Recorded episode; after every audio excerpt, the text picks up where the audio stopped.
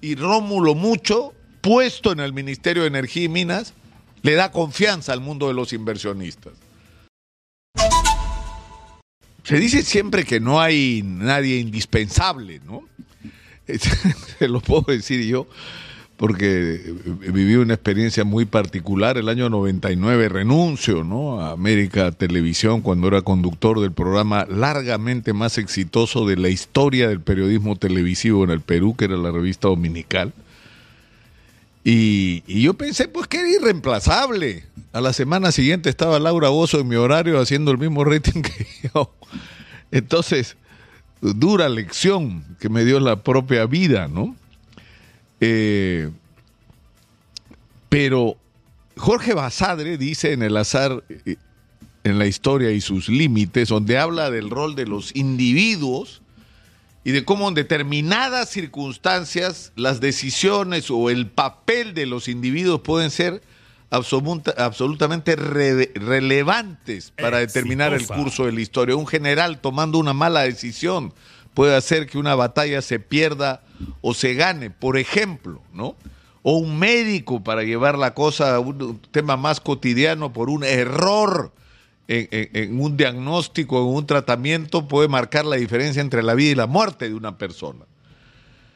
Y, y, y digo esto por una persona que se llama Rómulo Mucho, a quien conozco hace años y a quien le tengo un profundo respeto, porque ha sido hijo de la educación pública en el Perú, estudió en un colegio fiscal en Puno, estudió la primaria y la secundaria en un colegio público en Puno, estudió en la Universidad Pública del Antiplano, se trasladó luego por su capacidad extraordinaria como estudiante a la Universidad Nacional de Ingeniería y finalmente terminó becado en las mejores universidades del mundo y se convirtió en un referente no para el Perú, para Latinoamérica. Es sin ninguna duda uno de los ingenieros de minas más respetados en el mundo hoy. Y este señor que ha sido pieza clave en la organización del evento anual Perú Min en Arequipa, es hoy el ministro de Energía y Minas. Y en medio del marasmo, el desorden, la falta de perspectivas, yo creo, porque lo conozco, que Rómulo Mucho tiene claro lo que hay que hacer. Y que eso abre una lucecita de esperanza, en el sentido de que la minería es nuestra principal fuente de ingresos. Pero además tenemos un tremendo problema con Pedro, Petro Perú que va a estar bajo su responsabilidad y por el otro lado tenemos la extraordinaria potencialidad del gas natural. Y yo creo que si Rómulo Mucho hace lo que él sabe que se tiene que hacer en el Perú, las cosas pueden cambiar por lo menos en ese aspecto que es tan trascendental. ¿eh? O sea, si logramos que la minería se reactive en el Perú y que se haga lo que hay que hacerse en este sector, eh, podemos tener esperanza y que todo lo demás también puede cambiar.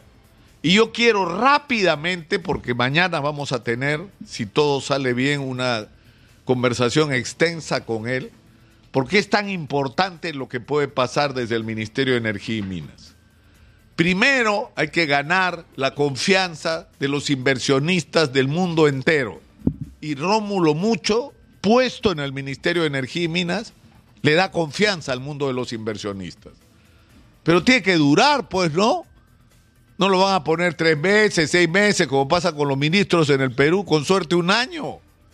Se necesita continuidad, no solamente de las personas, sino de las estrategias y las políticas.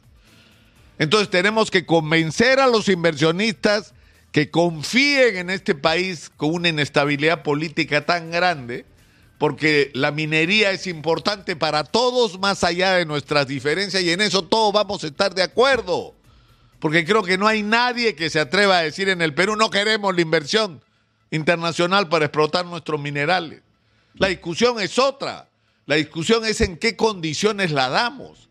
Y ya a estas alturas, yo creo que nadie en su sano juicio puede decir que la gran minería, no solo en el Perú y en el mundo, se somete a estándares controlados, además internacionalmente, Exitosa. de respeto al medio ambiente, de cordialidad en las relaciones con las comunidades, es decir, de, de- de- de respeto a, la- a las, a las zonas de reserva natural o arqueológica, es decir, hay reglas de juego para la minería internacional, para la gran minería que se cumplen en el Perú.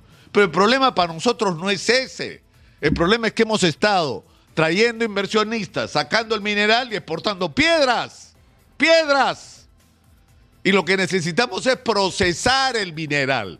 Y es una vergüenza que nos hayamos gastado 6.500 millones en Petro Perú, en la refinería de Talara, para hacer una refinería a todo meter con los españoles cuando no tenemos petróleo. Tenemos que importar el crudo para poder procesarlo. Es ridículo. Ese billete había que meterlo en refinerías de eso que sí tenemos. ¿Y qué tenemos? Tenemos cobre, tenemos plata, tenemos oro, tenemos molibdeno, es decir, ahí debía estar el dinero. Entonces, una de las tareas de Rómulo Mucho no es solo convencer a los grandes inversionistas que vuelvan a traer su billete al Perú, sino que ahora el negocio incluye las refinerías y el proceso de industrialización que tiene que empezar en el Perú, porque además tenemos el puerto de Chancay. Decirle a los inversionistas de negocio para ustedes. No tienen que trasladar el mineral al otro lado del mundo para procesarlo cuando pueden empezar el procesamiento acá. Y esa es la primera tarea que tiene Rómulo Mucho. Que la inauguración de la operación del puerto de Chancay vaya de la mano con el anuncio de que ya se empezaron a construir las refinerías de minerales que el Perú necesita. En segundo lugar, Rómulo Mucho tiene que resolver problemas con las comunidades.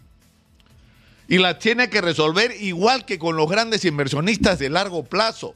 No puede haber una minería como principal fuente de ingreso estable, segura y de largo plazo si no se logra un, acuerdo y un encuentro con las comunidades.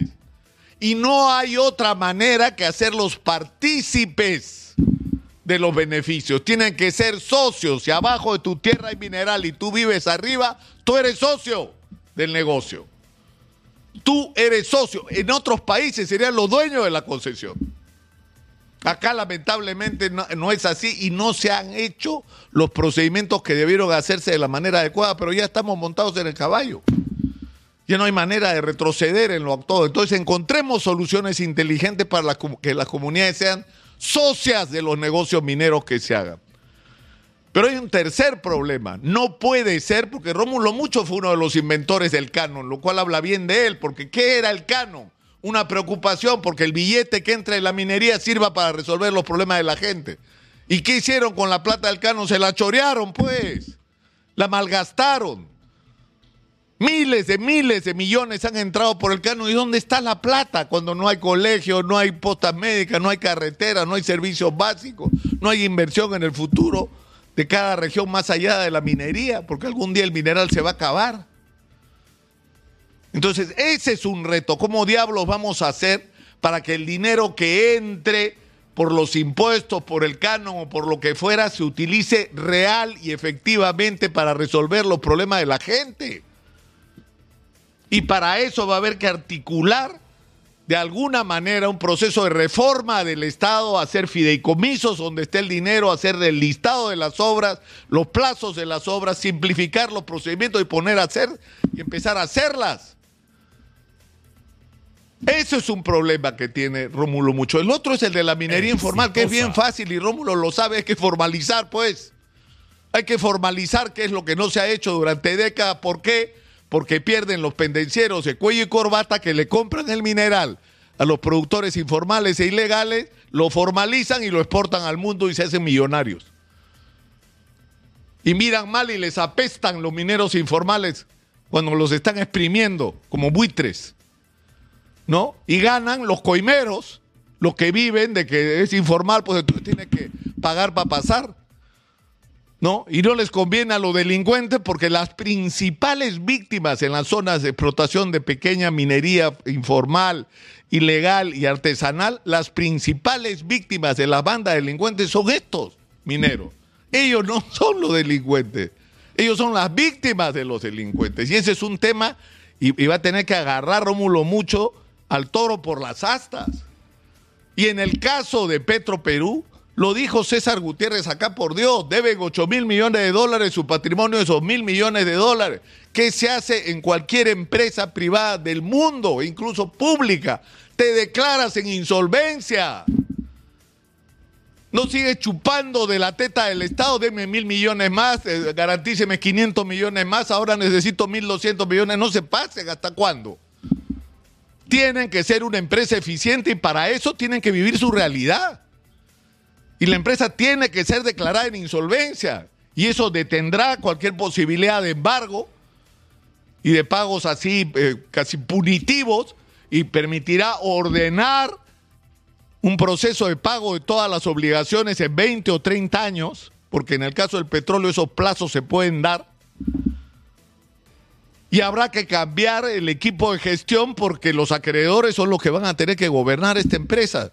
El principal acreedor, por si acaso, es el Ministerio de Economía y Finanzas. Entonces también hay que hacer cambios ahí en el Ministerio de Economía y Finanzas. Ojalá, no sé nada de Arista, sino que tiene unas denuncias, pero ojalá que eso cambie también. Y por el otro lado, hay el tema del gas natural. Es decir, hay tantas cosas que se podrían hacer del gas natural. Por eso yo espero sinceramente, sinceramente, que, que le vaya bien a Rómulo Mucho.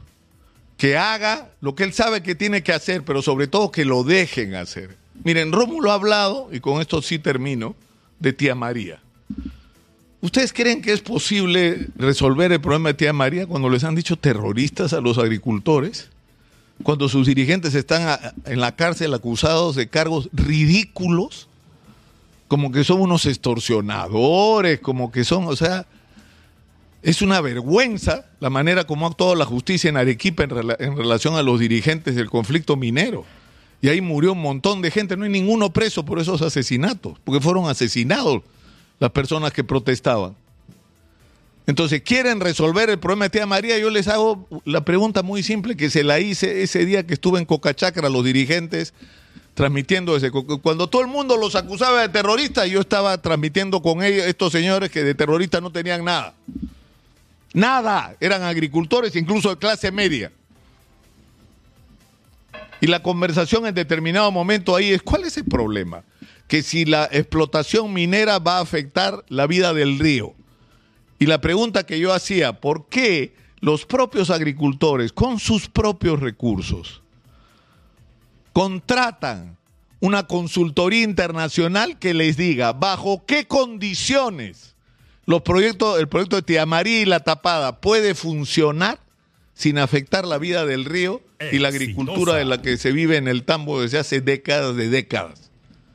¿Por qué no le preguntamos eso a los especialistas y que no, no lo haga el señor González Rocha, que tiene fama de prepotente, que es el jefe de Jorge del Castillo, dicho sea de paso, ¿no? Que pasó de ministro a asesor del Grupo México. Mire qué bonito, ¿no? Ni que lo haga el gobierno en que la gente no confía, que lo hagan los propios agricultores, que recursos tienen para hacerlo. Y que se haga ese estudio y que ese estudio nos diga, ¿va o no va? O sea, si el estudio garantiza que bajo determinadas condiciones podría ir Tía María sin afectar, ¿cómo se hará? No lo sé porque no soy un especialista. De repente, sacrificar parte del proyecto y distanciarlo del, del río Tambo lo más posible para que no haya ningún riesgo de afectación. Yo no sé cuál es la respuesta, pero lo que sí sé es que ahí hay muchísimo mineral que no se está explotando que la manera como se ha manejado es absolutamente responsable y hasta criminal, pretendiendo que a balazos podían imponer un proyecto minero, y que si se quiere resolver el problema, lo primero que tiene que pasar, lo primero, es que los dirigentes salgan de la cárcel. Ojalá me escuche, Rómulo Mucho. Soy Nicolás Lucar, esto es Hablemos Claro, estamos en Exitosa, la voz que integra al Perú. 95.5 de la FM en Lima, estamos en el canal 34 de Movistar eh, todavía recuperándonos de la celebración de nuestros 13 años el día de ayer, tuvimos un encuentro conmovedor, eh, extraordinario realmente, extraordinario para celebrar lo, lo que somos, que no necesito ni decírselo, porque ustedes lo saben.